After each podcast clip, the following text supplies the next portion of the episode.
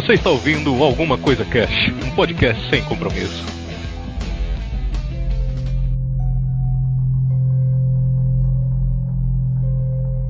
Olá, senhoras e senhores. Aqui é o Febrini e hoje veremos uma briga entre o medo e o medo. Ih, cara! Caralho! É medo demais! É tipo MIB, é medos de preto. Aqui é a Kelly e eu tenho certeza que o Lovecraft era terraplanista. é verdade, ele é muito doido, né, velho? Aqui é o Raul e, e o Corvo disse: Você disse pipoca? Pipoca É, pipoca quentinhas e na manteiga. Aqui é o Malcolm e hoje beberemos a saúde daqueles que estão enterrados aos nossos redores. Caralho, viado! Isso aí é coisa do demônio. bicho veio com tudo, meu irmão, 80 km por hora.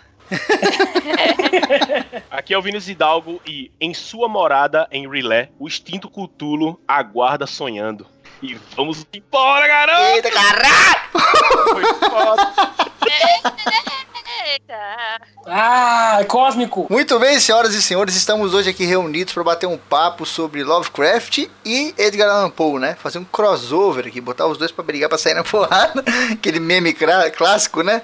O Poe e o Lovecraft na porrada até a morte, quem ganhava? Hoje a gente tem aqui a participação especial do Malcolm, né? Fala um oi aí, Malcolm, apesar de você ter se apresentado. Olá, olá a todos. O Malcolm cuida da página do Facebook do ACC há milha- milhares de anos pra caralho, né? Como é a medida de tempo do Wild. e agora ele vai passar a gravar com a gente aqui, tá ligado?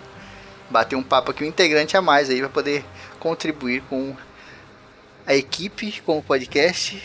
E tá me dando. Sabe quando as palavras vão fugindo e você vai se sentindo tragado para o infinito e você olha para o abismo.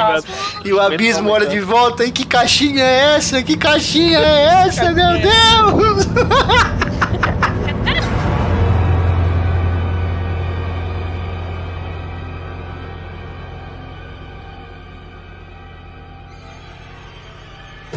Agora, vou falar um pouco sobre o Edgar Allan Poe. Ele nasceu nos Estados Unidos, né? é, em 1809, no- 19 de janeiro de 1909.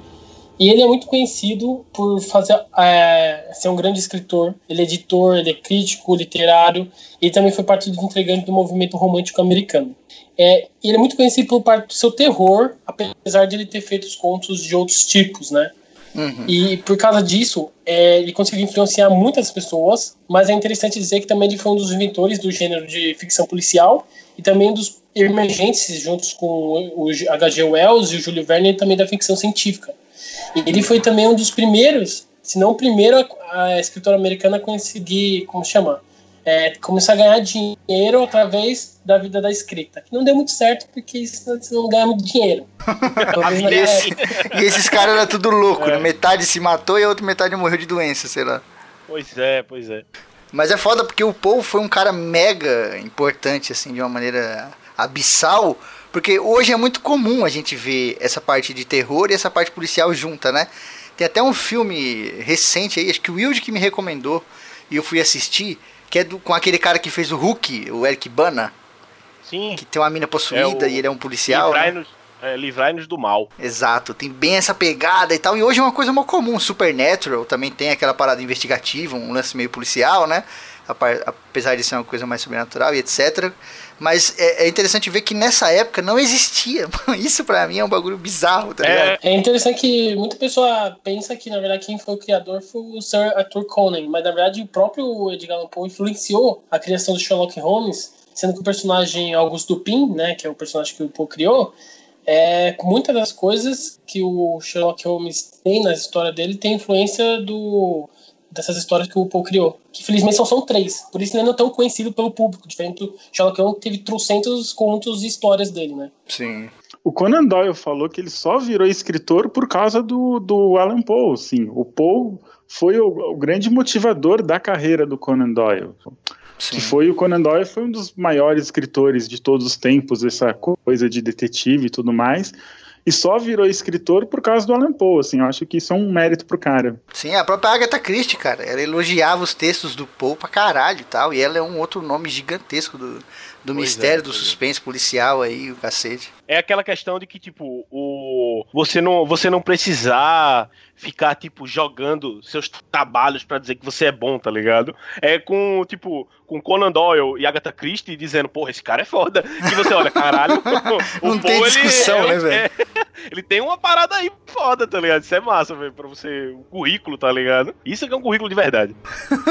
como vários escritores da época, que muitas pessoas é, de- com essa cri- descrição de filme coisa de terror, teve uma, o Edgar Allan teve uma vida problemática, né? Ele foi, ficou órfão muito jovem também, e aí foi adotivo, da família adotiva ele fugiu, ser, tentou, é, serviu no exército por um tempo, depois é, falhou, e aí ele começou, aí que ele começou a escrever que o primeiro conto dele, né? Que ele começou anonimamente, que foi em 1827, chamado The Mail The Author Poems, que também, pra quem não sabe, o Edgar Allan Poe não faz só contos, aí também tô conhecido muito pelos poemas, inclusive o mais conhecido dele sendo o Corvo, né? Sim, a, prosa desses caras era muito poética, né? Tanto do Poe quanto do Lovecraft, a hora que você tá lendo assim, você meio que se perde na poesia e você fala, caralho. Verdade. E é, e é uma, uma coisa que eu chamo de poesia terrível, né? Porque o cara tá descrevendo uma parada bizarra e ao mesmo tempo tá sendo poético. E você fala, que porra é essa? Que sentimento é esse, né, cara? É, é, é muito bom isso, velho. O, o- eu tava lendo, né, os contos de, de- do- dos dois autores e tal. E, cara, você você sentir toda essa, essa, essa atmosfera terrível de loucura e tudo mais. Mas com todo aquele, aquele jeito de, de contar, de contar, né, da prosa e tal. É, é, é, uma- é um, chega a ser um sentimento dúbio, sabe? De tipo, porra, mas tá. Mas, tipo, a o tipo da escrita meio que não combina com, o, com a história, sabe? Por, por ser uma, uma parada tão díspara, que normalmente é, essa questão da, da, da prosa e da, da poesia tá muito ligada tipo, a romance, Uhum. às vezes a, a própria questão da comédia e tal. Temas assim que são, que são até mais vivos no, no, no, no geral, sabe? Que normalmente o terror ele tá sempre como um. Mesmo o terror não sendo um subgênero, né? Ele tá. é, pelo menos eu, eu, eu acredito que ele não seja um subgênero, mas ele nunca. O terror nunca é tomado como um- uma parada tão grande quanto, quanto é, romance. Romance, por exemplo, né, de fato. O mais louco também, se for parar pra ver, é que tá tudo ligado porque tudo tá co- conectado com o sentimento e com a mente, né? Sim, muito bem posto. Mesmo que a gente ache que não, mas é, é tudo meio ligado. Tanto que se você for ver aqui no Brasil, algumas coisas que o Paul escreveu foram traduzidas pelo Fernando Pessoa e pelo Machado de Assis. Aí se você pega um pouco da obra desses caras, você começa a ver um pouco dessa ligação também. Tipo, É. você pega o Machado de Assis e essa coisa dele de, de deixar as coisas meio no ar, aquele clássico lá do de Captur e tudo mais, e você vê que tem umas brincadeiras, umas coisas da mente que o Paul também fazia. Você fica meio, meu Deus, olha aí, o cara tá deixando o legado até no Brasil. E até um pouco da coisa investigativa, né? Nesses contos você tem o cara que chega e ele olha um cigarro aceso na mesa e ele fala, opa, eu não fumo. E fulano de tal que fuma não tá aqui, tem uma bituca aqui, coisas assim, né? Nessas histórias de traição e tal, que remete muito aos escritos do Paul. É, e antes do, do Poe era totalmente diferente esse tipo de história, de investigação e tal. Esses truques mentais com o leitor era totalmente diferente antes dele. Exato, porque tinha até muita coisa mastigada, né? O maneiro do, do, do, do Paul é que ele chega trazendo algumas coisas que às vezes acaba do nada, não explica porra nenhuma. E você fica naquela, mano, o que tá acontecendo? Acabou, era isso? E aí depois que você vai deglutir aquela parada ali, você fica, meu Deus, cara, o cara tava maluco. Ou acreditar que tinha alguma assombração, algum bagulho mesmo e tal, né, mano? É, essa, essa dualidade, assim, de você ficar, caralho, o que, o que que realmente aconteceu? É um negócio que, que deixa você fudido depois, velho. você fica fudido depois, velho.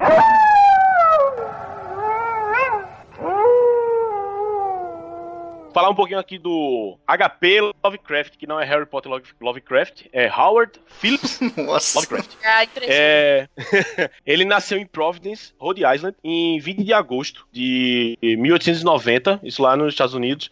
E, e ele morreu em 15 de março de 37, 1937, na mesma cidade em que ele nasceu, sabe? Ele nunca, ele nunca saiu de lá. Isso até é uma parada que ele tem, que, que tem até numa das cartas dele, que é Eu Sou Providence. Mas enfim, é, Lovecraft ele ficou. Ele é muito conhecido com os contos de terror dele, né? Já que o, o embate de hoje é, é, é muito isso, do terror versus o terror.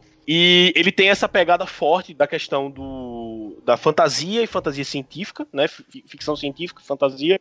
E, e ele é um. Ele, tipo, ele foi uma revolução na questão do, do gênero de terror. E um dos poucos, assim, que. Ele nunca saiu de fato do gênero dele. Ele sempre escreveu, escreveu de terror e, tu, e todos os contos dele são de terror. Diferente um pouco do, de Paul, que, que ele tem, tem muito do terror na, nas obras dele, mas um ou outro é, não, não, não envereda para esse lado, sabe? Mas todas as uhum. obras de, do Lovecraft é nessa, é nessa questão do, do terror. É, Lovecraft, ele era um menino, assim, já considerado, tipo, fora da, é, acima da média, né? Um gênio, porque com dois anos o desgraçado já lia poesia, e com seis ele já, ele já escrevia os próprios poemas dele. Cara, o Lovecraft é... era bizarro, né, mano? Era totalmente é, mano, fora de, é, é muito normal, assim. Muito louco isso, velho. O, o, quem, quem fez essa. Quem fez essa parada da, dessa questão da leitura do, o, do Lovecraft foi o, o, avô dele, o Whipple Van Buren Phillips, que sempre foi assim, aquele cara mais erudito e tal e, e fez essa. e introduziu tudo, toda esse, esse, essa cultura, né, para o Lovecraft em si. É, da questão da, da poesia, da, da fantasia, e depois chegando assim, até o, o terror gótico, que acho que daí que ele, que ele começa. que é onde ele, ele, ele acha a casa dele, né, no caso. Pô, isso aqui que eu quero é, seguir como. para mim, pro que eu quero ler, pro que eu vou escrever e tal. Minha é, vida. É, pra, pra minha vida. É, ele, o Lovecraft, nessa questão da infância, ele era um menino muito, muito daqueles que fica doente, é, fica muito tempo doente, é, sempre muito fraco. Ele, ele tinha uma, uma doença rara. É, um, essa doença do, do como era o nome? Era um nome bizarro. A pele dele era muito gelada. É. Era, é, era, era, era estranho porque, tipo, o to quem tocasse nele era como se fosse uma, uma pele meio de réptil, sabe? Ele tá sempre. Ele tá sempre gelado. Isso era uma das coisas que ele tinha, sabe? Ele sempre tá, tá doente e tal. E que, tipo, isso foi uma questão muito que, que marcou ele e marcou no, na, na, nas obras que, do que ele fazia, sabe? Toda essa vida difícil, o fato também de que o avô dele, que era o que era quem tinha dinheiro de fato na família, depois que morreu e que a família dele, é, dele teve que se mudar para um, um, lugar menor, um lugar com, com menos, menos providência, assim, era uma casa mais, mais antiga, menor e tal. Isso só agravou o, os problemas dele e, tipo, acho que foram piorando dali, né? De fato. Sim, vários problemas é... familiares, né? Ele, ele, tinha um monte de questão familiar, de violência, totalmente recluso, aquele moleque bizarro, esquisito, que não gostava de fazer amizade, não sei o que. Estudava pra caramba, gostava de pesquisar muita coisa. Inclusive, é, esse, essa loucura toda reflete na obra do, do Lovecraft. Porque hoje em dia o Lovecraft tem um, um universo aí, né? O Cthulhu Mitos, muito bem estabelecido, né? muito bem eh, diagramado, muito tabelado, aquela coisa toda, você consegue pesquisar tudo e tem uma, vasta, uma vastidão incrível. Só que isso foi criado depois. Pelas Sim. pessoas que liam, pelas pessoas que acompanhavam e até por outros escritor, escritores que trouxeram obras dele, né? Porque, tipo, enquanto ele estava vivo e pelas coisas que ele escreveu, ele mencionava características e coisas de alguns deuses, assim, um passant, cara. De tipo, às vezes era uma frase. Tem um deus que eu gosto pra caralho, que é um deus que eu vou usar numa novela que eu tô escrevendo, que é o Nolens. E ele é um deus caçador de deuses, cara. Ele caça os Great Old Ones lá, tá ligado? Cthulhu, aquelas galera é o Kratos toda. vida. Exato, tipo, mano, um personagem foda pra caralho, assim, ele fica dentro de uma concha bizarra que viaja pelo espaço e ele menciona essa porra desse Nolens aí em tipo uma frase de um conto lá, A Casa Suspensa na, na, na Neblina. Tipo, mano, depois quando você vai pegar todo o compêndio, né, que a galera fez, toda a compilação, vira um universo gigantesco, mas o próprio Lovecraft não chegou a, a organizar todas essas ideias e, e publicar num livro ou apresentar um trabalho para alguém, porque era tudo muito fragmentado, né? A obra dele é bem fragmentada. Assim. Sim. E, e, tipo, até pelo fato de que, é, como, como meio que em cada conto tem um tem uma, uma, pincelada nesse, nesse, desse universo, porque isso é até uma característica de que, tipo, nunca é nunca é uma parada que. Nunca é um negócio assim, que você olha e você consegue ver fácil. Ah, tipo, uma, você vê uma garrafa, você sabe que é uma garrafa, ou um computador. Não, nunca é. Aquilo que você vê, aquela entidade e tal, você nunca consegue dizer em palavras é, é, ao certo como é, sabe? Eu acho que isso é uma característica foda, é, que vem até hoje. Às vezes tem filme e coisa que a gente assiste que você olha e, nossa, isso é tão Lovecraft, sabe? É, um, é, uma, é, uma, é uma frase meio, meio clichê de você, porra, mano, esse monstro que apareceu. Quer dizer, esse essa ideia desse monstro que tem nesse filme é tão Lovecraft, porque ninguém sabe. É, virou um sabe? É termo, né? O termo é Lovecraftiano. Isso uhum. aí é uhum. Lovecraftiano. tipo, a galera inventou um termo pro bagulho. Tem, tem um termo pra É igual Tolkien e tal parada é Tolkieniana. E você, tipo, caralho, os caras são tão fodas que inventaram um termo pro bagulho, tá ligado? Até pra fazer filme dele é difícil, muito por causa das coisas que ele sempre escreve com vários adjetivos, né? Que é indescritível, porque é uns seres tipo, não tem uma forma. E, na verdade, muito descreve que ele, eles são, mostra a forma dele do jeito que o ser humano vê. Às vezes Sim. tem outra forma como o ser humano tá vendo daquele jeito, ele é daquele jeito que você fala. Como que alguém conseguiu imaginar uma coisa dessa? Que por isso ele diz que muita das influências dele veio dos sonhos que ele tinha, né? Era pesadelos. Então isso tem muita. faz muito sentido vendo agora, né? O pesadelo não tem uma coisa que é explicativa, então uhum. é uma uhum. coisa que ele soube colocar no papel. A cor que veio do espaço mesmo, né, cara? Tipo, mano, o bagulho é o conto que fala de uma cor. E ele descreve lá que, tipo, cara, era uma cor bizarra que o ser humano não conhecia. E não conseguia entender, não conseguia. Tipo, não tava dentro da escala de, de cores humana. E era Como um é que você vai explicar isso? Tá Como é que você põe isso num filme, cara? É. Isso é foda. E, e, assim, até dá pra traçar um paralelo entre os dois, né? Entre Lovecraft e Poe, porque eles. Eles. Trans, é, é, eles puxavam muito de, de, tipo, o eu deles, né? O que eles viveram, o que eles sentiram, né? O que eles sonharam.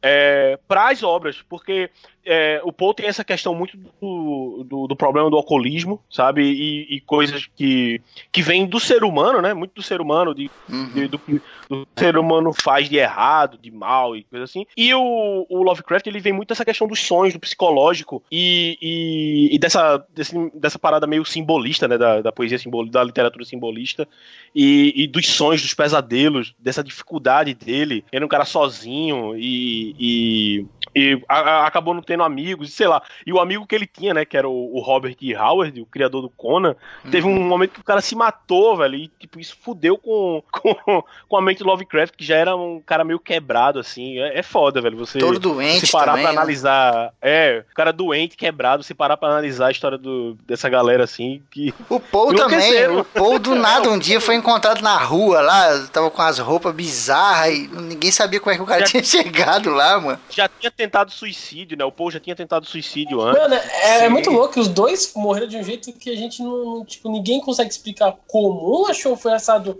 na, no meio do, como chama? Da praça, né, caído lá.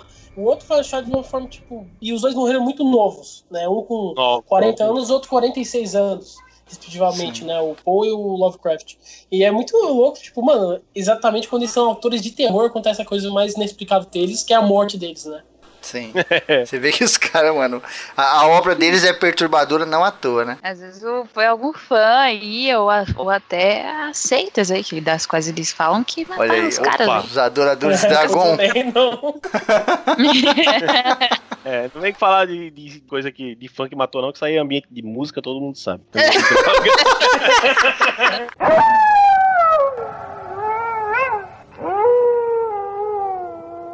Muito bem, senhoras e senhores, vamos começar aqui a porradaria de fato. Vamos começar aqui pela categoria suspense. Dá logo lá. Né? vamos começar pegando o voto da Kel. Como assim? Mas já? Não, meu Deus. Muito bem. Nessa categoria aí de suspense e, e, tudo mais, eu queria primeiramente dizer que eu sou o tipo de pessoa que eu gosto de coisas bonitinhas e fofinhas. Eu não gosto de horror, nem terror, nem suspense. Mas a vida é uma loucura e a gente tem que gravar e participar do ACC. Então a gente tem que ler certas coisas que a gente não gosta. Então. Mas analisando as coisas que eu li, eu li dos dois, e, e, dado a loucura do Lovecraft, eu consegui, eu, eu analisando aqui também a questão do, do Alan Poe e as coisas que eu li dele também, eu volto nessa categoria no Alan Poe, porque para mim é o tipo não sei, o que eu me senti, o que eu senti mais lendo o Alan Poe era muito mais a questão do suspense, muito mais a questão do, do psicológico das pessoas e tudo mais ali do, e da história, né? Não necessariamente de uma coisa ali que, meu Deus, eu vou, sabe? Tipo, não tinha um objeto, uma coisa, um monstro, não sei. Era muito mais o, lidar com a situação, que me remete uhum. muito mais a suspense, do que necessariamente uma coisa, sei lá, para mim, quando eu penso em, em suspense, é muito mais uma situação do que um símbolo, sabe? Um objeto. Então, por isso meu voto vai no Alan Poe. Não sei se fez muito sentido, muito mas é nóis. O voto da Kel fica com o Alan Poe e eu já vou mandar o meu voto na sequência. E eu voto no Lovecraft. Porque, tio, cara, isso que a Kel falou é uma grande verdade. Eu concordo totalmente, sabe? Do Poe trazer essa questão muito pessoal, né? É uma coisa muito pessoal e tal. Do cara às vezes tá fazendo uma merda do caralho.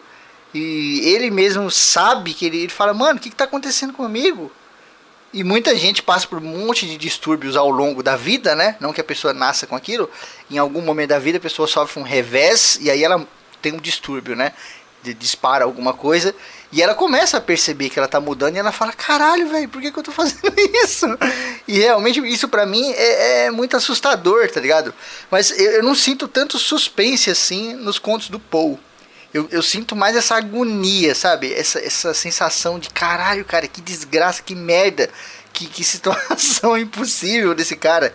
Já nos contos do Lovecraft, eu sinto um suspense filha da puta, velho. Porque às vezes o cara tá em algum lugar, ou numa dimensão, ou num bagulho assim, que você fala, mano, tipo a Eleven, né, lá no, no Upside Down, Sim. quando ela tá em pé naquele negócio preto, tem contos do Lovecraft que é o cara numa porra daquela. E aquilo ali é totalmente Lovecraftiano, né? Que colocaram na série. A, a série toda é Lovecraftiana. E, mano, eu é, fico bastante, num. Bastante. Eu fico num suspense da pouco. Eu falo, mano, o cara tomou um café da manhã, foi tirar um cochilo e acordou na dimensão do, do, do satanás, velho. E não tem porta, não tem lugar para correr, não tem nada, só tem o chão preto e o céu cinza e nada mais. E tipo, você fica, caralho, que porra é essa, mano? E aí o cara começa, aí tem um pilar, e aí tem criaturas e não sei o que, e passa um bicho voando. É tipo aquele, aquele filme A Névoa, A Neblina, né? Que também é, é bem Lovecraftiano, o nevoeiro. Não, e, e, não, não, é um, não é um simples pilar, é um pilar ciclópico. Tem que. É. Porque tudo, tudo no Lovecraft. É, tudo, tudo Lovecraft é ciclópico, tá? Qualquer é composto, né? Tem sempre um bagulho a mais, né? A colher nunca parece fantasia. Essa colher, essa aqui é a colher de Radagast. Nunca é só uma colher, né? Por isso eu acho que aqui na, no, no, quesito suspense eu fico com o Lovecraft que ele me deixa muito mais apreensivo, assim, querendo saber o que, que vai acontecer, como aquele cara vai sair daquela situação, né? Ou se aquele cara vai morrer de uma vez, né? e vai pra puta que pariu logo e me deixa em paz, sai da minha mente, cara. Às vezes nem morre, né, cara? Às vezes, tipo, deixa o final aberto e foda-se, você vai ficar nesse espaço tempo. Ele só tá na, na loucura. Às vezes nem morre, só fica louco pro resto da vida, tranquilo. Muito bem, vamos aqui pegar o voto do Malcolm. É, o meu voto vai nessa categoria vai para o Alan Poe. E o meu voto é nele porque eu acho que o Alan Poe ele tem uma pegada muito mais realista, sabe? Ele consegue tratar com coisas da nossa realidade mesmo. Então é o cara que morre enterrado porque tinha catalepsia, sabe? É o outro que é enterrado vivo e ninguém sabe o que aconteceu é tipo doenças reais e coisas da nossa realidade, sabe? Então é muito mais fácil para mim quando acaba a história ficar pensando, putz, esse cara teve catalepsia e foi enterrado vivo. E se amanhã eu tiver catalepsia, como é que faz? É foda. Sabe? Então você fica é pensando é nisso depois. Esse daí é o breve é, diálogo Você tá com... fudido se tiver catalepsia. É, é, o, é o suspense da vida, não é o suspense lendo. O negócio é tão fudido que você passa a sua vida no suspense agora, depois você lê. é, e... Esse aí, Malcolm, que você tá falando é o diálogo com a múmia lá, o breve diálogo com a múmia?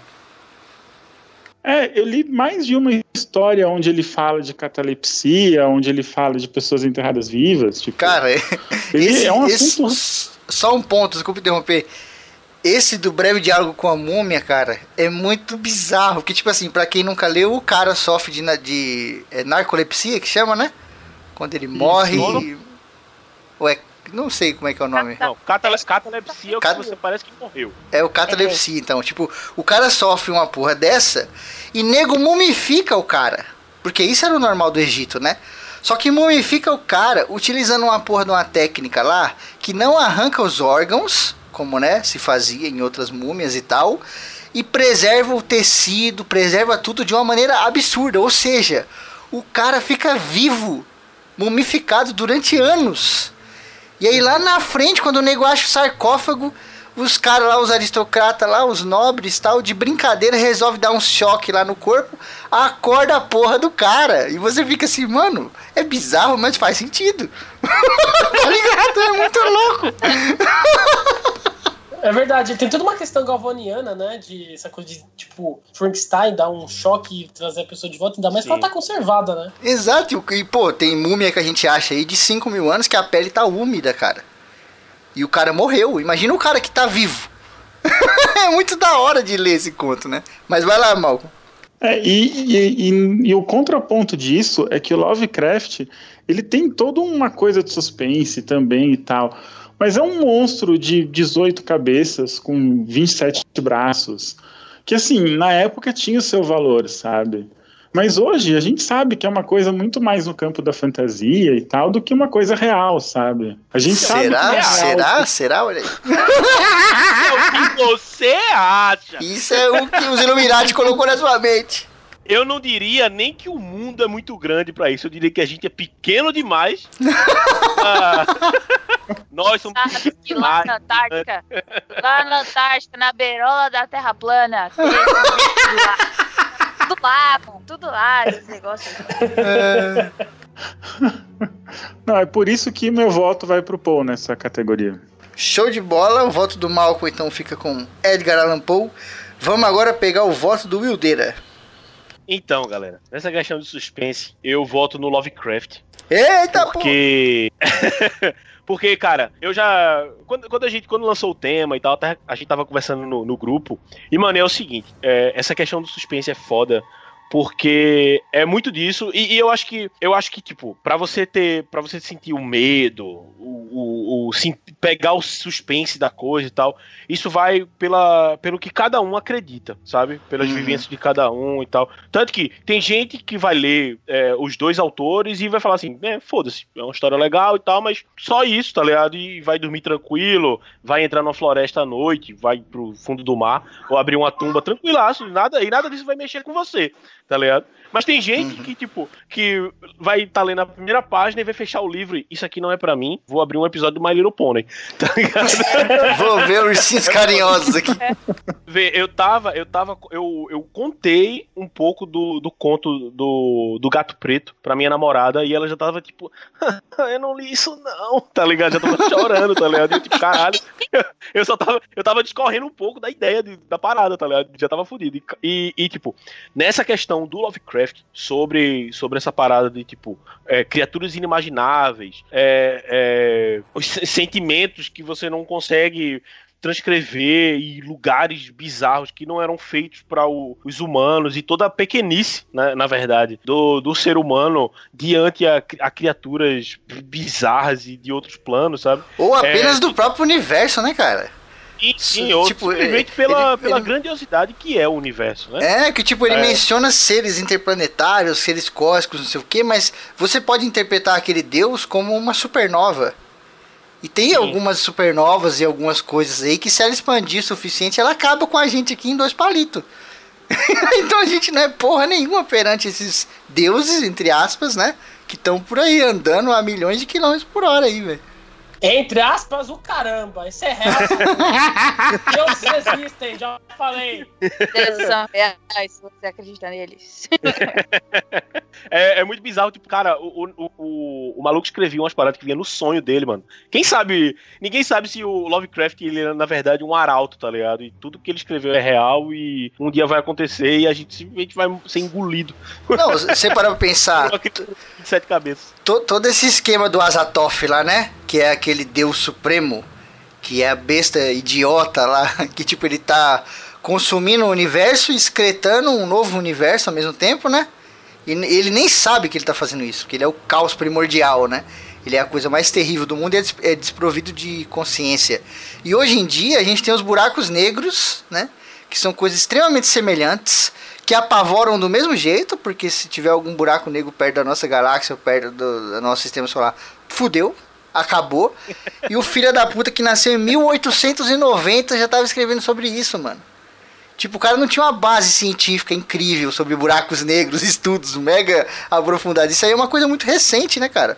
Os estudos em cima disso é recente. Mas o, o Azatoth é total um buraco negro, mano. Sobre essa questão do suspense, né, que, que, é, que é a votação de fato, é muito isso, porque os personagens, ele dado, dado a a, a, pequen, a, a, a pequenez dele, né? O quão pequeno eles estão inseridos na, naquele, naquela investigação, naqueles acontecimentos, é, você não sabe o que vai vir nas próximas páginas, sabe?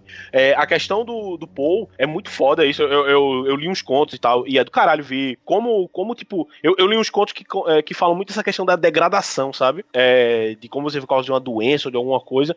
E é foda, você, você tá degradando, ou o outro tá degradando, e uma parada bizarra vai se acontecendo, sabe? Só que para mim, né, é, nessa questão de, tipo, desse. De, do, o por causa do monstro em si, né? Da criatura, da ideia, dessa ideia de algo gigante que pode pisar em cima de você. Isso me causa mais essa, essa questão do suspense. E aí, por isso que meu voto é Lovecraft. Muito é bem, o voto do Will fica com Love Lab. Temos aqui nessa categoria suspense dois votos pro Paul, dois votos pro Lovecraft. E agora o Raul que vai desempatar. Eita, cara! E o Paul morreu em 7 de outubro de 1849. Galera nunca vai entender essa piada. Isso é uma piada muito interna, velho. Por essa ninguém esperou.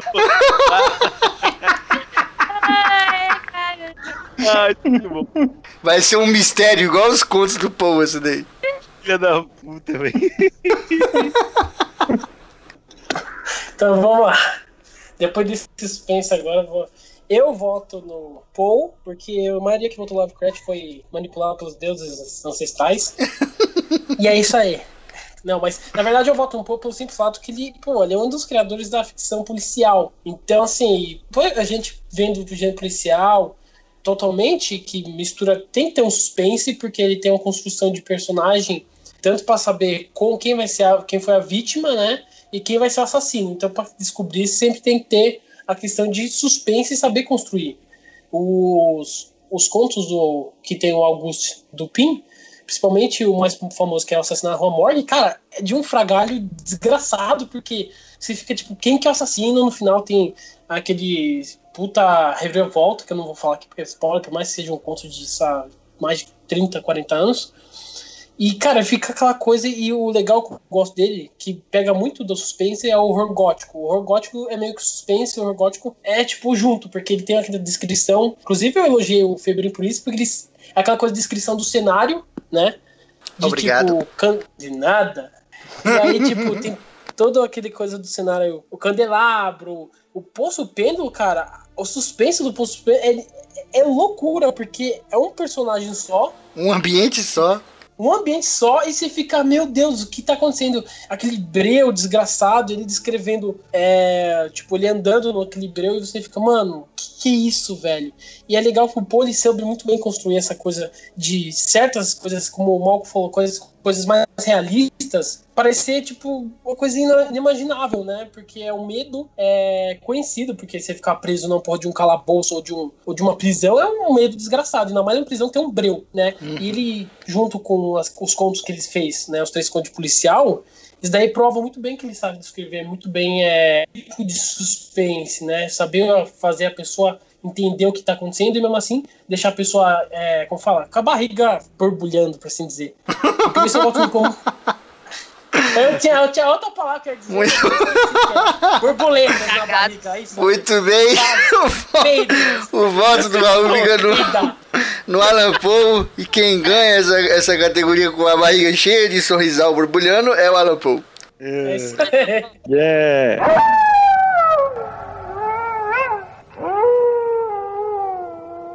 Vamos agora para a categoria terror. Vou começar aqui pegando o voto da Kel de novo. É, como assim? O que, vocês estão fazendo, cara? Não, me deixa.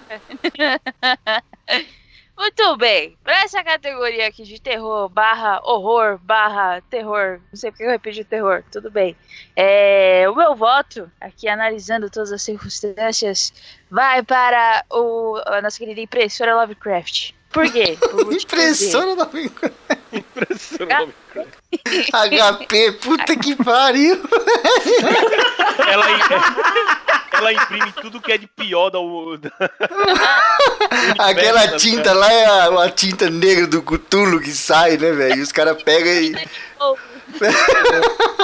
O cara vai lá na Antártida, lá no- na, na beira da Terra plana e pega a tinta do Cthulhu pra pôr impressora. Pra, pra imprimir na pele, na pele seca do Dagon, tá ligado? Do Dagon. Ai. Bom, o meu voto vai no Lovecraft justamente pelo, por conta dessa loucura e mitologia que ele tem de, de, de descrever coisas, de tentar descrever coisas, né? Tipo, que não dá pra descrever, né? Então, Uhum. tipo, ele, ele fala dessas de coisas muito paradoxais. Ele, tipo, tem na, na parte que ele tá contando lá do, do Cthulhu, que tem a parte que os caras estão fugindo dele. Do. Essa parte- Ele, ele tem uma hora que ele descreve que é um ângulo agudo que se comporta como um ângulo obtuso. Eu falei, meu Deus, não, a matemática não, você estragou a matemática. Você tá querendo acabar com a minha vida. Não faça isso. Então, isso pra mim é mais horrível e ter- terrorífico do que qualquer outra coisa que o Alan Poe pode ter escrevido. Como assim você ferrar os ângulos do, do- da vida? Minha os ângulos da geometria. geometria, o Quem cara tá na minha geometria? ah, minha geometria não. Não, não, não, não. Não, nem. Até no, no mundo de Sofia, os caras respeitam a geometria. E lá é uma loucura do caralho. Agora aqui, mano, Lovecraft, mano, quer ferrar até a geometria. Aí não. Você não, passou não. do ponto, Lovecraft. Não, só dele Foi. citar a matemática, ele já passou do ponto. Ele É. se teu filho fala da geometria euclidiana. Ele quer acabar. Não, você não mexe com o nome de Euclides. Pra mim, isso pra mim é horror. Isso pra mim é terror. Então, por isso que eu voto vai no Lovecraft. Muito bem, o voto da Kel fica com o Lovecraft. Vamos aqui pegar o voto do Raul. De mim? Não, não, é outro Raul. Já, já, já ele chega aí, vamos esperar um pouquinho. Raul. Pode falar? Pode falar? Completamente louco! Raul, seu nome é Raul. volta do Raul, aí ele vai. "Mim?" Aí não, vai ter que respirar um pouco, aí daqui a pouco silêncio. O seu nome é Raul, filha da puta. Mano, é que, é que cortou algumas coisas que eu não consegui ouvir. Entendi a AU. Olha a loucura, a loucura, a loucura dos deuses. Mim, quer espelho. Mas beleza, vamos lá. vou- Meu voto, cara, esse daí foi bem difícil, porque, cara, os dois. Realmente, cada um sabe mexer do horror do seu jeito, né, cara? Porque o, o Paul ele escreve de um jeito que, tipo, coloca- colocava muitas coisas na realidade e também colocava muitas coisas também, tipo, no simples, por exemplo, o Corvo, né? Corvo é, um é uma poesia que você pega e você fala, pô, é um conto de um corvo no umbral. Que consegue, tipo, ser, de certa forma, assustador. Por mais que Uhum. muita pessoa fala, ah, hoje não é assustador, porque, né, tem filme de terror a talo. A pessoa que vê Jogos Mortais e o Invocação do Mal não vai ter mais essa porra. Mas você tem que ver de uma mente de 1845, né? E pra mim, caso, eu ainda acho muito bem, porque ele sabe muito bem descrever o horror de coisas simples. E de certa forma, coisas também medonhas, como o gato preto ou o barril de amontilhado, que o cara fica preso no. fica preso atrás de um. Como chama? De uma parede, ele decide fazer. Ou a máscara da morte rubra, que também fala sobre a necessariamente entre a peste, né? E, cara, é- é muito bom, muito bom. E, e, de certa forma, ele conta de um jeito é, que vai crescendo, crescendo, crescendo, e você, tipo, o que, que vai dar? Mas meu voto vai pro Lovecraft pelo simples fato que ele criou uma coisa, criou um, praticamente um subgênero, né? De, dentro do horror, que é essa coisa do horror cósmico, que Sim. mostra que o ser humano é uma coisa pequena e, tipo, medo do desconhecido. Porque Exato. a maioria das coisas do, Poe tem um final, de certa forma, por exemplo, no Poço Pendo, você descobre que o final, na verdade, os inimigos são a Inquisição, né? Ou a morte Uhum. da Máscara Rubra é a peste em forma em uma forma é, de pessoa, É tal. uma metáfora, né? E hã? A morte rubra é uma metáfora pra peste, né? É, não, não que tenha exato. entrado uma pessoa de fato e tal, mas quando você tem uma doença e você tranca um monte de gente dentro da casa, é, é, muito perigoso, né? Porque se uma pessoa ficar doente, várias outras vão ficar ao mesmo tempo. Por isso que quando um cara tá doente, você põe ele em quarentena. Afasta de É. todo mundo, né? Ou faz que nem eles, colocam todo mundo, os bandos de rico dentro de um lugar lá pra só pra festejar até morrer, né? Então, mas aí um ficou doente, fudeu todo o resto, né? Ou a própria Berenice, né? Que é um cara que é maníaco por um dente, ele conta, ele pega também essas coisas, né? O povo Bizarro, pega essas bizarro coisas. demais, velho. Não, esse, mano, Porra. esse conto. Você falou que não assusta mais, tem que ver com cabeça de 1800 e pouco. Esse conto aí, velho, o cara pode ler hoje. Se ele não achar bizarro, é porque o cara é muito doente. Bizarro, velho.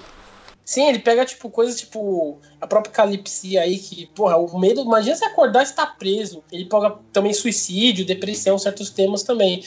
Mas o Poe, ele pega umas coisas que, tipo, o ser humano não conhece. Por exemplo, ah, o cara. O Raul inventou a doença nova, que é a calipsia, a doença do calipso. Calipsia, é isso aí. ou, ou do- aquele, papagaio lá, aquele papagaio branco lá, esqueci a raça. Calopsita. Calopsita, é isso aí. Na verdade era uma cacatua, né? Mas calopsita. É, é A calipsia é a doença que o Raul inventou que você leva 10 minutos pra votar numa porra de um voto que tem mais 5 categorias com mais 4 pessoas pra votar. Eu vou terminar agora. Então, ele pega uma coisa assim, tipo Montanha da Loucura, pega deuses, ele criou um horror cósmico. O cara, tipo, pra criar um, um subgênero dentro do horror, tem que conhecer muito, então por isso eu voto nele. Muito bem, o voto do Raul fica com o Lovecraft. Vamos agora então pegar o voto do Wilde. Ih, cara, logo o meu. Logo o meu. Cara, nessa questão de terror, é, que está muito atrelado à questão do suspense, eu não tenho como votar em outro, senão o Lovecraft. Caralho, velho, vocês estão malucos. Foi Oh foda. my Essa, God. essa, essa categoria foi um, foi um, um beat slap, velho. Mano, é o seguinte, o, o, o meu voto de agora, dessa questão do terror, ele tá muito ligado à questão do suspense e à questão do que, de- do que eu sinto medo, de fato, sabe? De- dessa parada do desconhecido e, e, e do inominável, sabe? Tem um, um- Citando de novo, quando a gente tava conversando no, no WhatsApp sobre os temas em si, é, tem uma, uma imagem, eu não consegui, eu não, eu não tinha conseguido achar ela pra mandar pro pessoal, né, pra ver. Mas tem uma imagem que é. É, é assim, é uma imagem de dia, é aquele, aquele ambiente bem, bem assim, um, um- um descampado, e lá no fundo tem a floresta. Tem um cara que é um, é um, um lenhador e ele tá cortando uma árvore. E lá no fundo, da, lá no fundo na floresta, é, entre as árvores, você consegue ver uma figura, né, um gigante. Ele tá entre as árvores lá com assim, o corpo, metade do corpo dele tá sombreado, sabe? E ele tá com aquela cara de tipo, ele tá olhando aquele cara é, cortando a madeira, que tá totalmente inerte ao, ao que tá acontecendo, que ele tá tipo só cortando a madeira pra levar pra casa pra acender a lenha, sabe?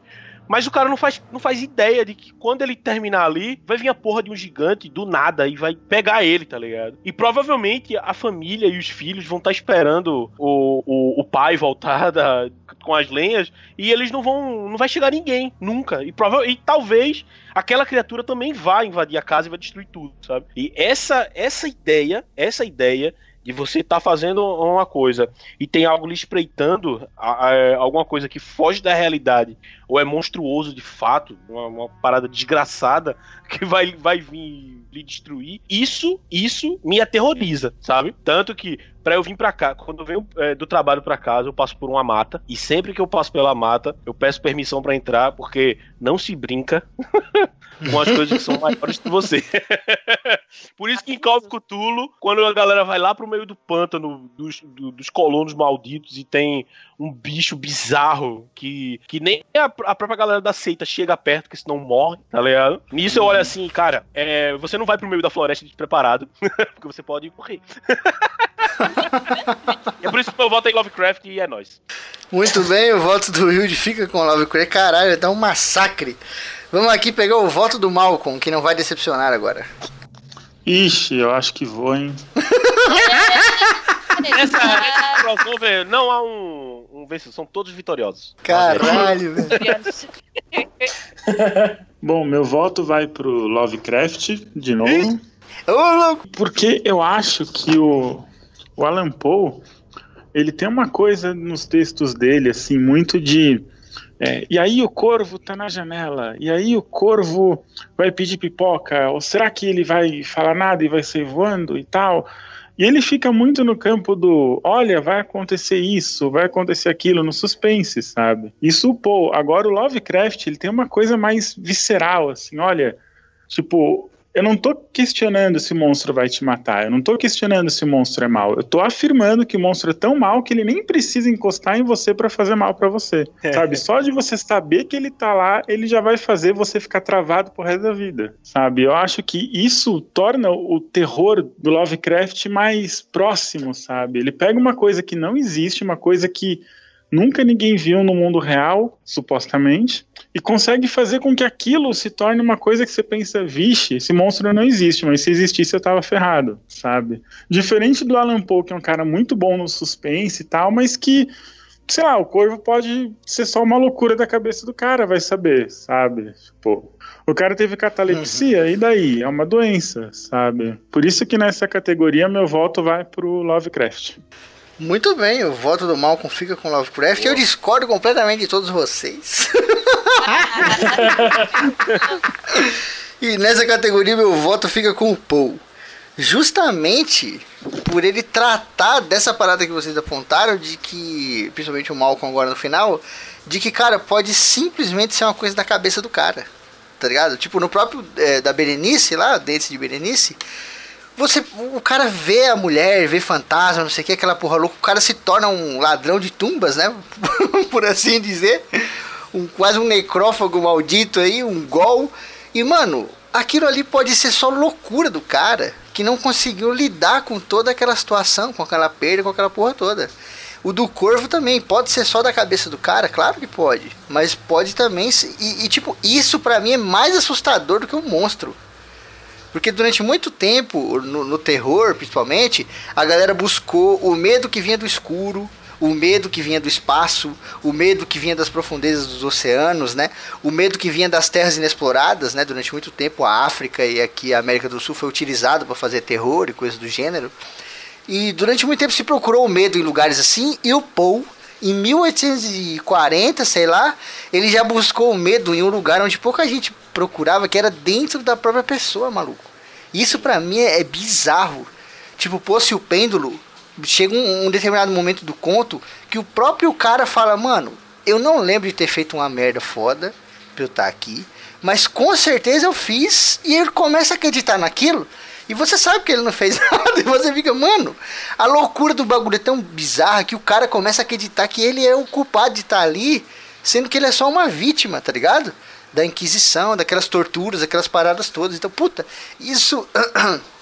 Isso pra mim é um terror mega profundo e mega bizarro, tá ligado? Que vai lá dentro. O do gato preto mesmo. O cara mata a própria esposa com um machado. É começa a ver um gato e aquela porra toda. E, e, cara, enterra a esposa atrás de uma parede. E daqui a pouco ele escuta um miado bizarro vindo de trás da parede, o cacete. Mas, tipo, cara, pode não ter porra nenhuma ali, como o próprio Malcolm apontou. O que é mais assustador ainda. Porque quando você vê o capeta, velho, dá graças a Deus que você tá vendo. Tá ligado? Agora, quando você acha que você viu algo extremamente sobrenatural, bizarro, que chega a mudar o seu comportamento e não é nada, aí fudeu, velho. Porque, tipo, você viu Cthulhu, ele vai destruir o mundo? Beleza, 7 bilhões de pessoas vão, vão comigo. Eles sabem do que Cthulhu tá chegando.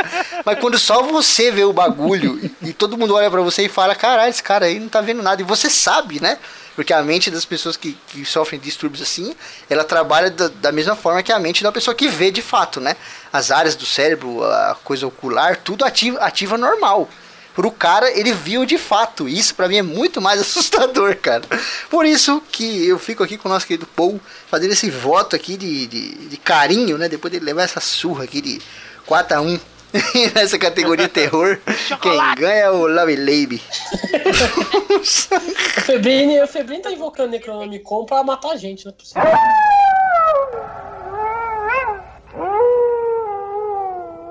Muito bem, senhoras e senhores, vamos aqui para a categoria originalidade. Vamos começar pegando o voto do Wilde.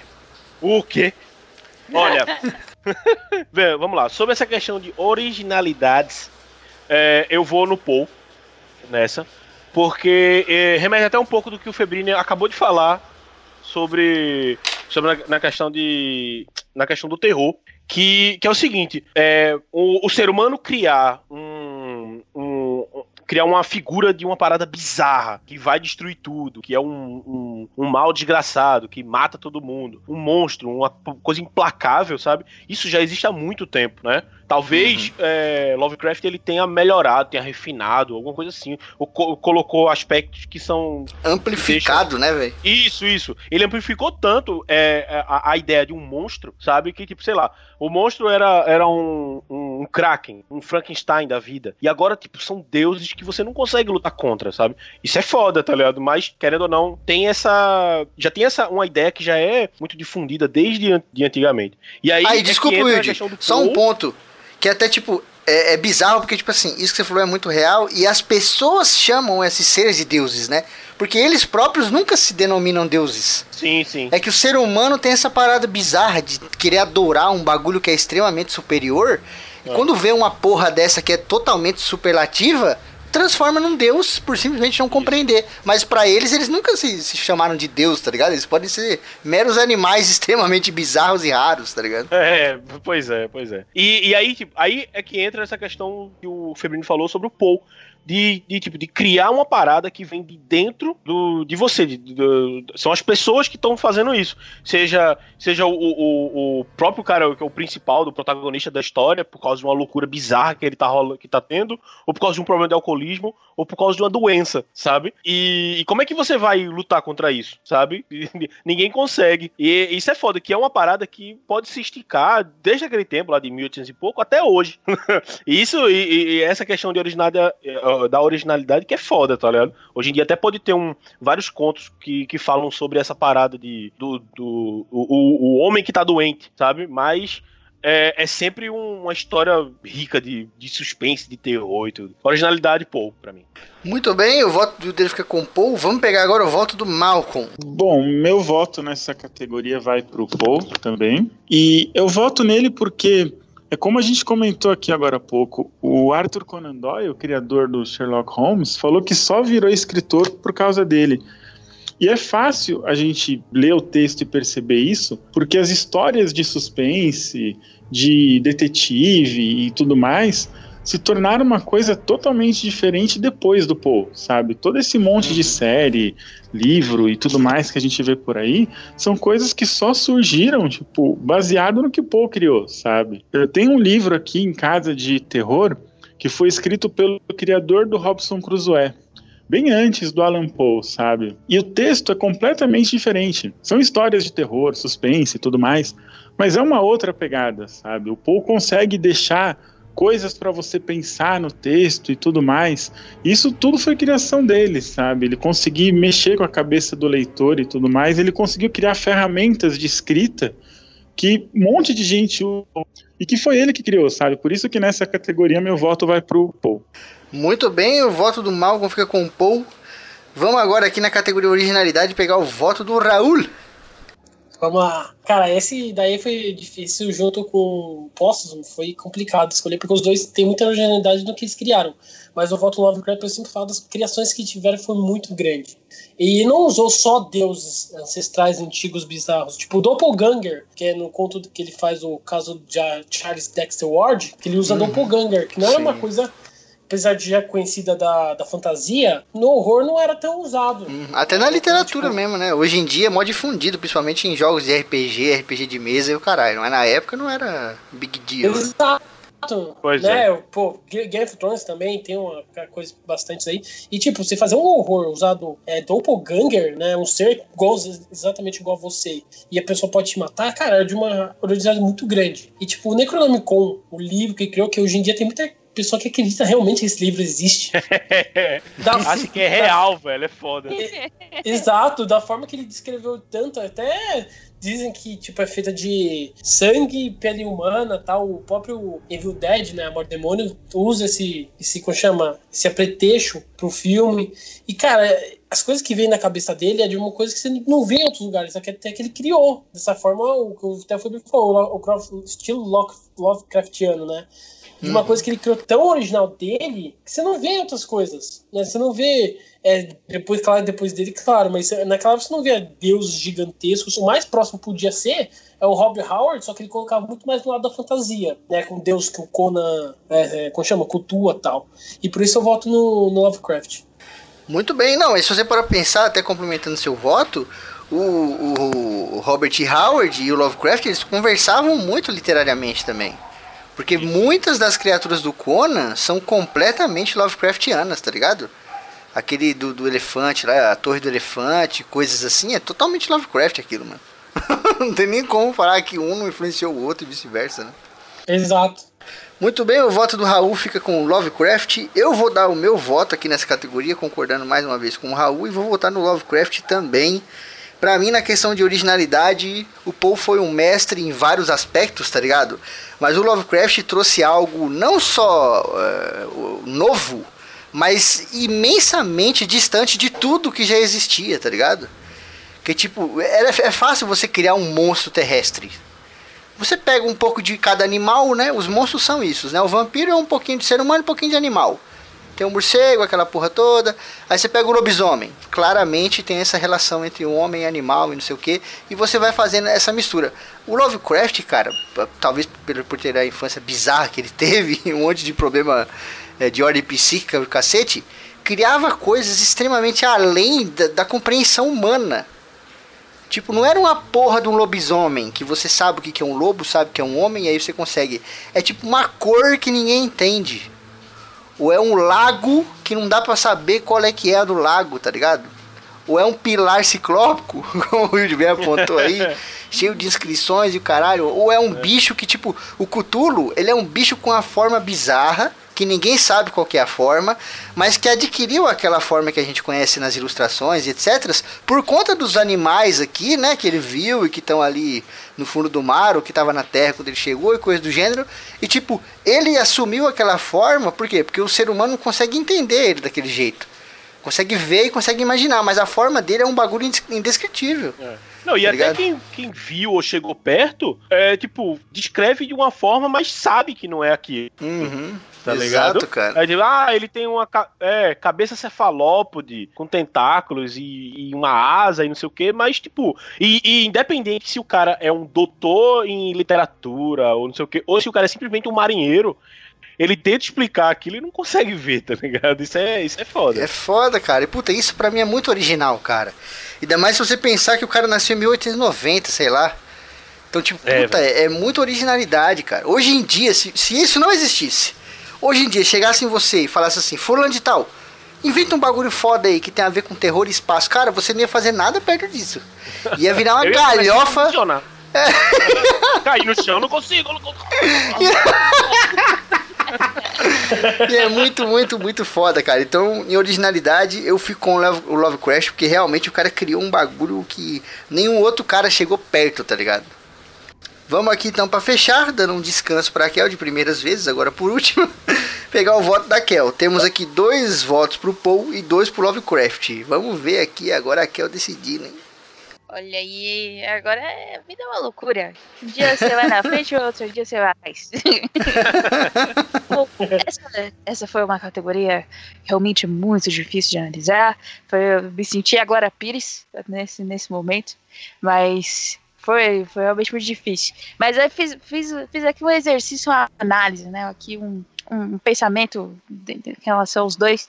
E aí o Alan Poe, para mim, fazendo a analogia, para mim ele é como se fosse o cara que que construiu a casa, entendeu? Ele é o cara que vai lá e, e constrói a casa. Ele é o cara que sabe fazer ali o, o muro, sabe bater uma laje bem, entendeu? É o cara que vai lá e faz o bagulho show. Mas o Lovecraft, ele é tipo aquele cara que. Sabe aquele arquiteto? Ele é tipo o Niemeyer, tá ligado? Ele é o cara que vai lá e vai fazer aquela, aquele negócio redondo. Faz é um parafuso com janela e fala, mora aí dentro aí, cara. é o cara que vai fazer o vão do MASP, é o cara que vai pegar e vai fazer aquela torre bizarra de vidro e, e metal que ninguém sabe como que tá em pé, entendeu? O Lovecraft é esse cara. Então, tipo, pra mim, por isso e por tudo que já foi falado aqui, muito bem colocado pelo Febrini e pelo Raul, E meu voto vai para o Lovecraft. Olha aí, virando a casaca nos 45 segundos tempo. Muito bem, quem leva essa categoria aqui, originalidade, é o nosso querido Lovecraft. Depois de tomar uma surra na categoria do terror, se levanta, tal qual o cutulo aí das profundezas do mar. Não, peraí. Lovecraft não levou surra no terror, não. É, acho que não. Não levou, não? Deixa eu ver. Ah, é, ele ganhou, né? ele ganhou pra caralho. Porra, já ganhou duas, já, filho da puta. Vai, um ano com o bichinho.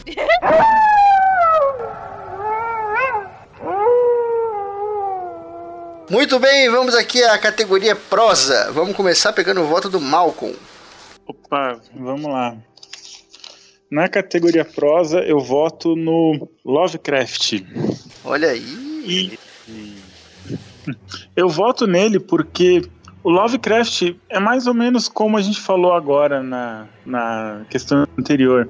Que o Lovecraft ele tem uma questão que ele consegue colocar um texto para você de uma coisa assim que não existe, uma coisa totalmente irreal. E ele consegue escrever isso, e por mais que a gente sabe que não existe, mas fica plausível na nossa cabeça, sabe? Você consegue uhum. pensar, imaginar você consegue fazer a sua imaginação andar por aquilo, sabe? Tipo, você consegue pensar no entender a forma dele de colocar a história, sabe? O Paul, por mais que ele escreva bem e tudo mais, sabe? Mas ele escreve coisas que estão no, no, nosso dia a dia, gente morrendo, gente sendo enterrada e tudo mais, sabe? Tipo, é mais fácil você escrever que uma pessoa morreu do que você escrever que, a, que ela foi comida por um bicho de 18 cabeças, sabe? Então acho que Lovecraft teve que ter um conhecimento de texto muito maior, sabe? Ele teve que ter um esforço na hora de conseguir escolher as palavras e tudo mais muito maior do que o Paul. Por isso que nessa categoria o meu voto vai para o Lovecraft.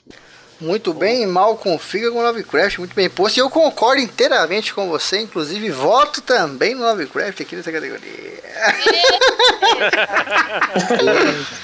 Cara, porque eu, eu acho esse, esse barato lisérgico, lisérgico da prosa do Lovecraft muito foda, cara.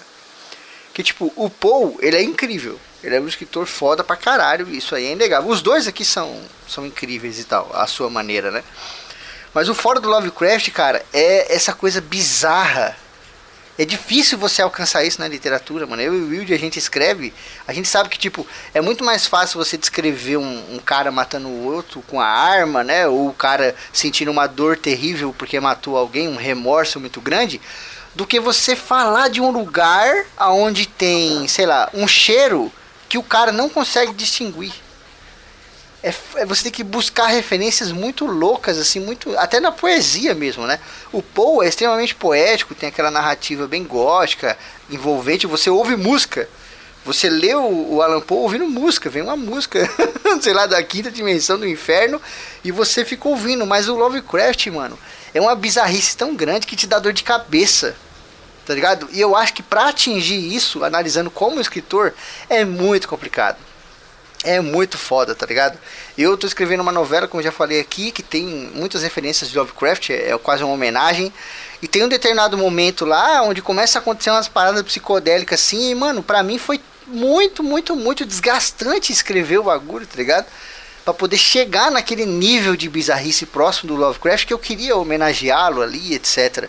Então, pro cara escrever isso, escrever só isso, e coisas assim, mano, mega bizarras, tá ligado? Às vezes de contos simples. Conto, como aquele conto que a gente falou no WhatsApp, Raul. Como que é o nome da, da cripta? Acho que. A tumba? A, a tumba. Onde, tipo, mano, é um cara que entra numa tumba e talvez não tenha porra nenhuma lá, né? E talvez ele só se enrosque lá nas paradas e morre lá preso na, nas correntes, perto dos ancestrais e tal. Mas a forma como o Lovecraft escreve é bizarro, mano. Você fica tipo, mano, o que, que tá acontecendo com esse cara, velho? Então, putz, por isso, pra mim aqui, nessa questão de prosa, o Lovecraft leva do Alan Poe, apesar do Alan Poe escrever magnificamente. Manipulado! Manipulado pelos dedos. Muito bem, vamos pegar agora o voto da Kel. Olha aí, queria dizer que é, eu discordo de tudo que foi dito. Mentira. Ô, louco! Mas o, o, meu voto, nesse momento, vai para o Alan. Porque Eita. a vida é uma loucura.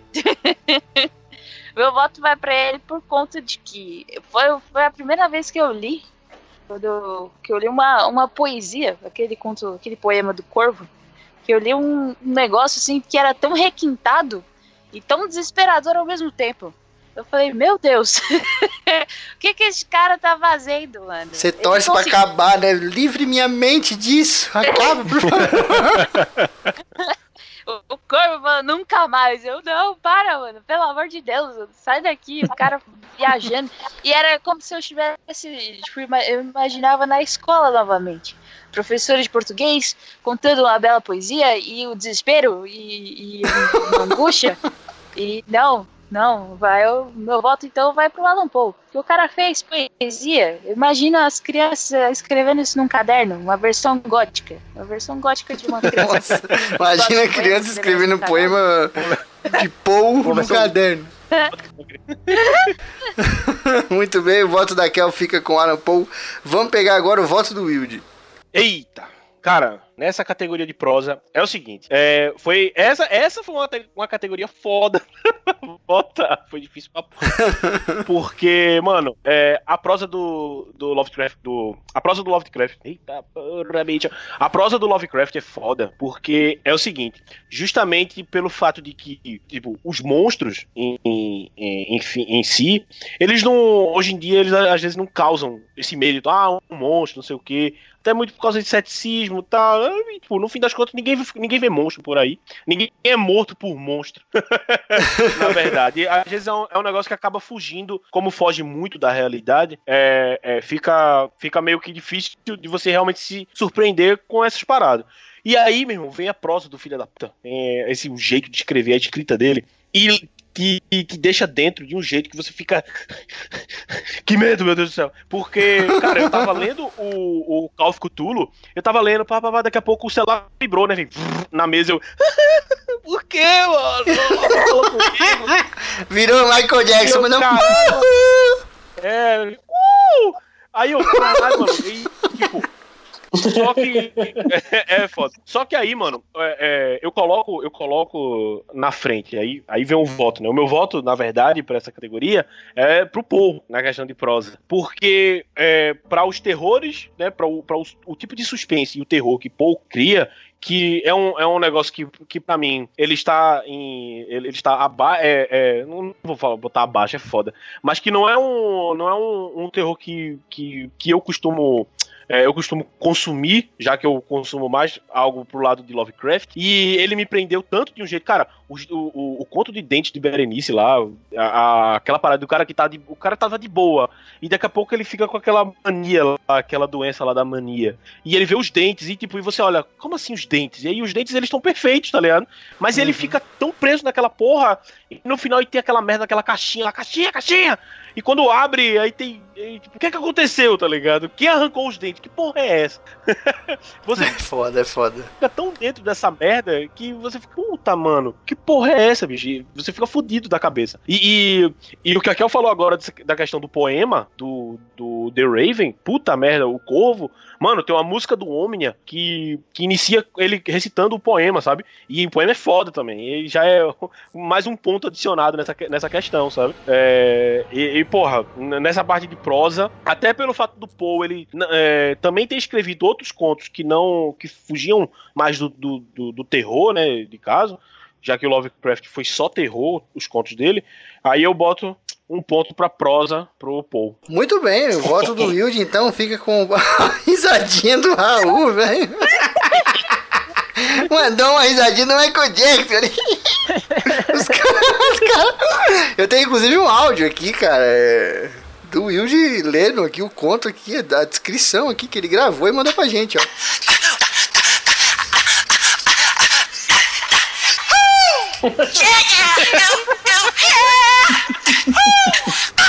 É, meu, vai, vai brincando. O medo é foda, cara. O maluco.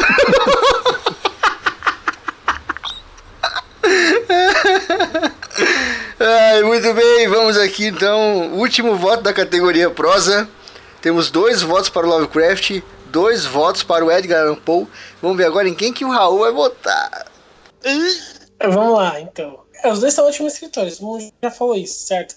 Mas, cara, tem uma coisa que o Lovecraft me pega de um jeito que é chato Ele pra cacete. pega os- que é... Me pega de um Ai, jeito, molhe meu Ai, cangote. gente, porra! Indiscutivelmente, tecnicamente, puta que parilmente. Mano, a cada frase ele usa essa porra de um bagulho de adjetivo. E, mano, sinceramente, é interessante que eu vejo de uma forma que, lendo os dois quase ao mesmo tempo, eu fico pensando, se eu pegasse uma pessoa que nunca leu terror e, tipo, desse pra ela é, Lovecraft ou Poe, acho que ia ser muito mais fácil ela conseguir ler o Poe, porque o Poe tem uma linguagem muito. Apesar de ser uma linguagem antiga, os dois têm uma linguagem antiga, mas o jeito que o Poe sabe escrever de um- uma forma que eu consigo mais é, entender do que o Lovecraft. Porque o Lovecraft ele descreve de um jeito, cara, você vai ler as Montanhas da Loucura, cara, e fica de metade do conto escrevendo como que é as pedras lá na, É na técnico pra Antártica, caralho, né, Geograficamente. Hã? É técnico pra caralho, né, o bagulho. Você tem que ter uma, uma bagagem inicial, assim, porque pra pegar cru mesmo é foda. Eu, eu reconheço É. que é foda. Isso é verdade, isso é verdade. E, e ele tem uma coisa que, que é a questão de usar termos antigos ingleses. No, próprio caso do Charles Dexter e o Webster Terminator, ele usa muito. E tipo, mano, eu fico imaginando o tradutor ter que fazer essa porra de uma tradução de um termo antigo em inglês, velho. É foda. E eu fico, porra. E de certa forma tem muitos contos que eu fui até pesquisar depois que o pessoal achava que tem muito conto que o pessoal acha o Lovecraft muito exaustivo. Por fato desse daí, ele descreve demais. Né? Não sei se é uma coisa que pegou sei lá, dos ingleses. E aí, que não, o próprio Tolkien também tem um pouco disso, né? Mas eu comparo até uma questão profunda do Tolkien. Você lê Lovecraft, seria mais ou menos você lendo do Senhor dos Anéis. Descrição até o máximo tal, de uma forma, forma muito bem escrita, mas é muito descritivo até, de certa forma, um pouco desnecessário, né? E eu vejo o Hobbit sendo uma linguagem muito mais fácil de entender, mas mesmo muito bem bem escritiva. E por isso eu voto no Poe, porque ele consegue fazer, ter uma linguagem robuscada, né? Antiga e conseguir ser palpável para os dias de hoje. E eu acho que o sei lá, não sei se o Lovecraft consegue atingir todo o mundo, é, pessoa além de pessoas, por exemplo, que nunca leu Lovecraft na vida. Muito bem, muito bem posto. O voto do Raul fica com o Paul, mais uma vez comprado aí pela, conta de Derran. Ah! O corvo Quem- não pagou com pipoca.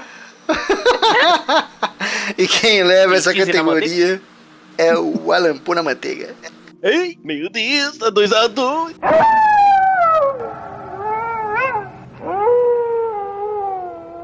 Vamos para a última categoria, categoria legado. Vamos começar pegando o voto do Raul, que já tá comprado mesmo, então não tem graça nenhuma. Ah, cara. Influência? É, isso daí foi difícil pra caramba, porque os dois dão uma influência. O próprio Lovecraft foi influenciado pelo próprio Alan Poe, certo? Uhum. E o Lovecraft, de certa forma, ele influenciou muitos que vieram depois, por exemplo, o Stephen King, o Richard Madison, né, o Diane Coates, também muitos escritores é, da era atual, né, dos anos 80 pra cá, tem muita influência do, do Lovecraft. O Edgar Allan Poe influenciou os que vieram, é, o próprio Lovecraft, teve mais um que eu esqueci o nome, né, que Não, até os modernos. O Stephen King também é bastante influenciado pelo Paul.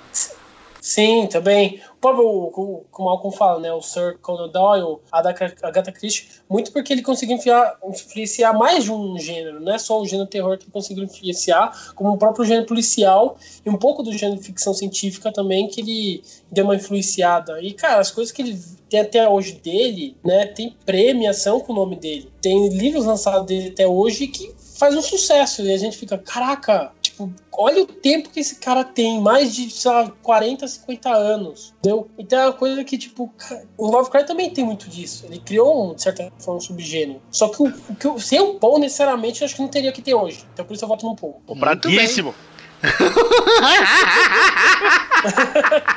Isso aqui é absurdo, todo mundo comprado.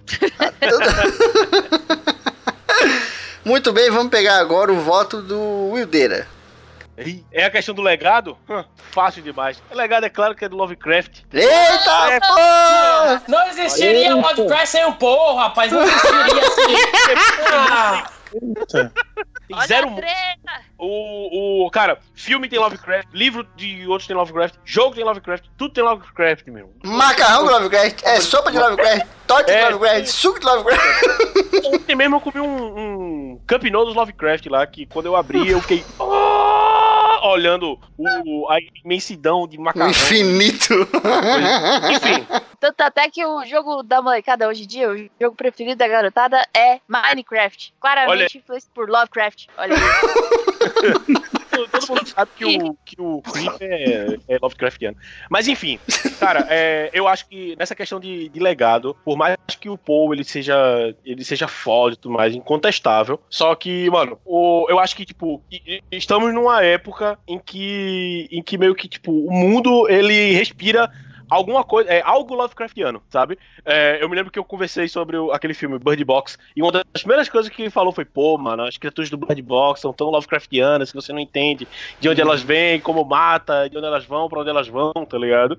E, e- e eu acho que é muito, é muito isso, velho. Você vê banda, filme, jogo, série, tudo, velho. Eu acho que nessa questão de legado, Lovecraft ele tem um peso foda, e por isso que ele pesou no meu voto, e Lovecraft a 200 por hora. Lovecraft a 2, 80 km por hora e o Paul a 80 km por hora. Quem chega primeiro?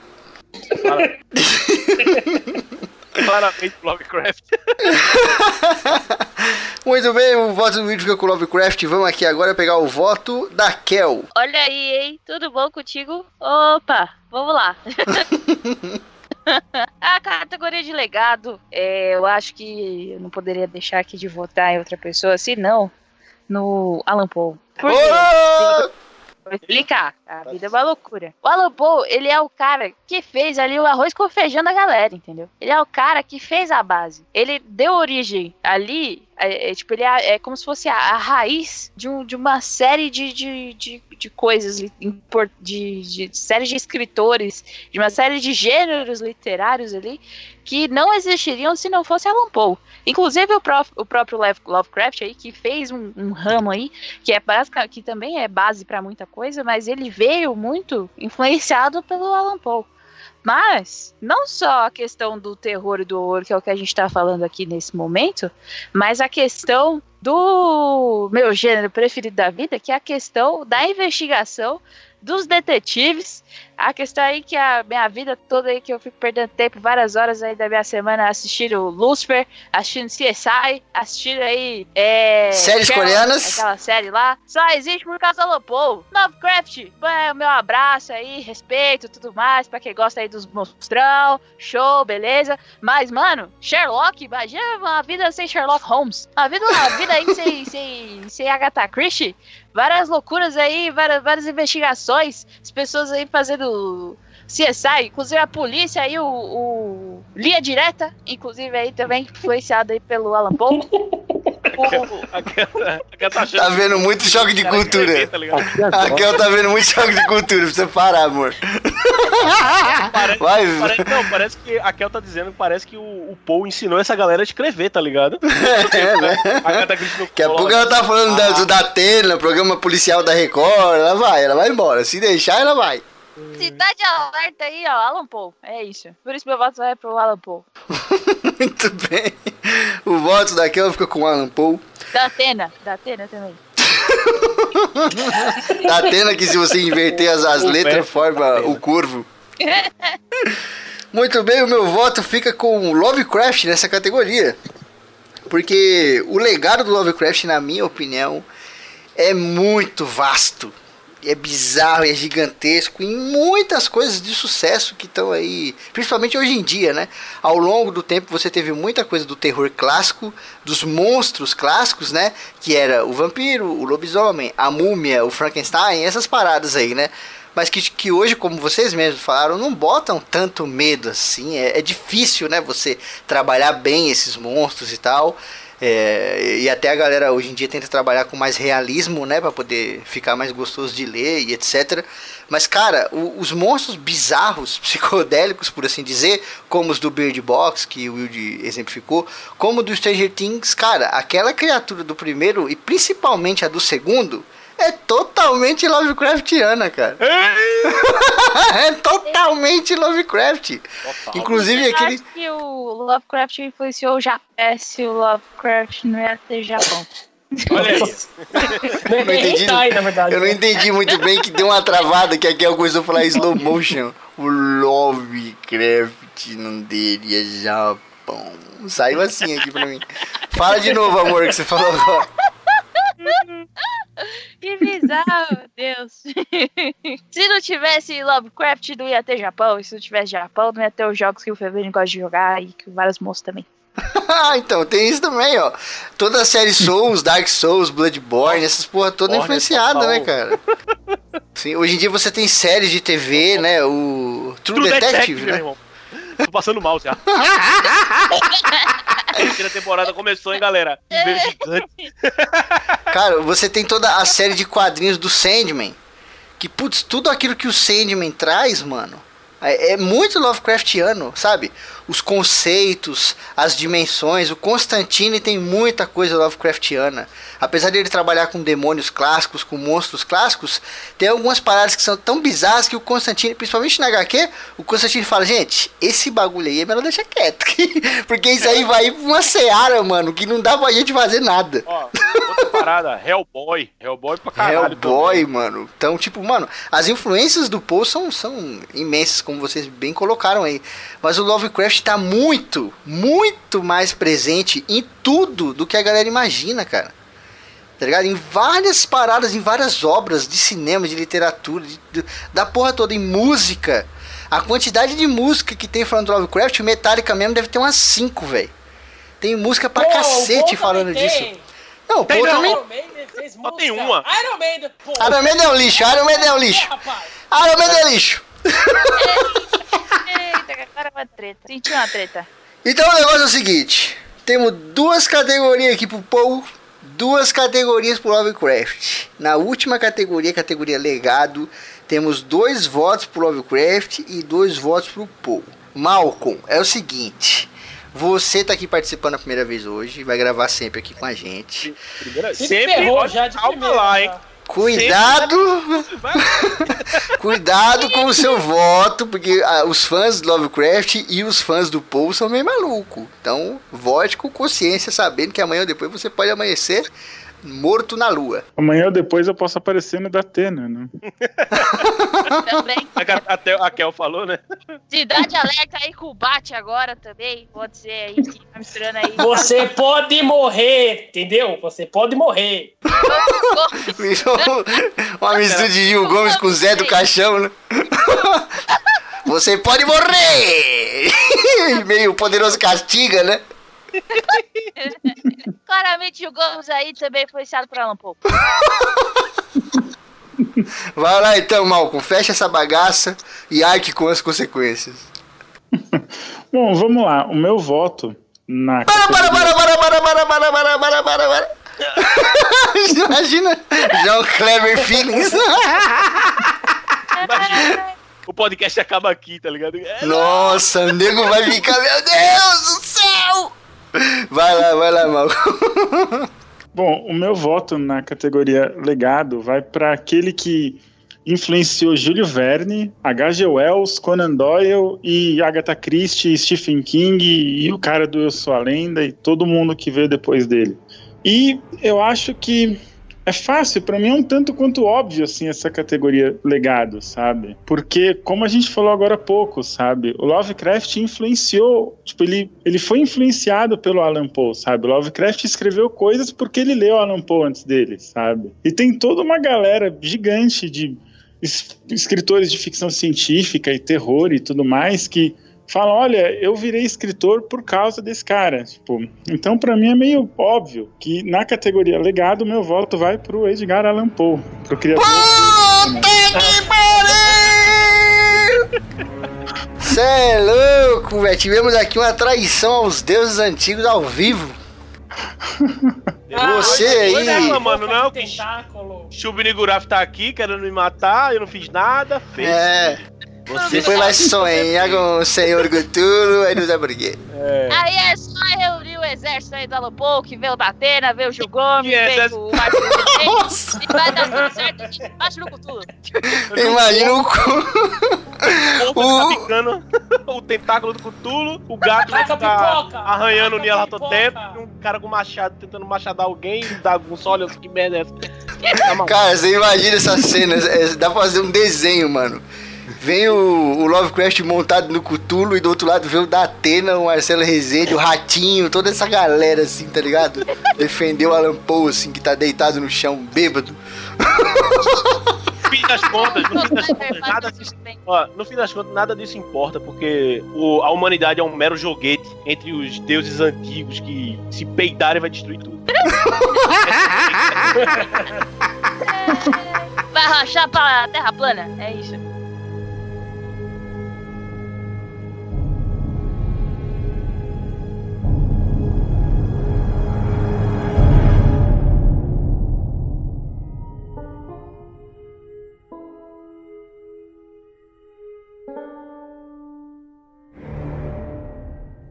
E aí, gostou desse ACC?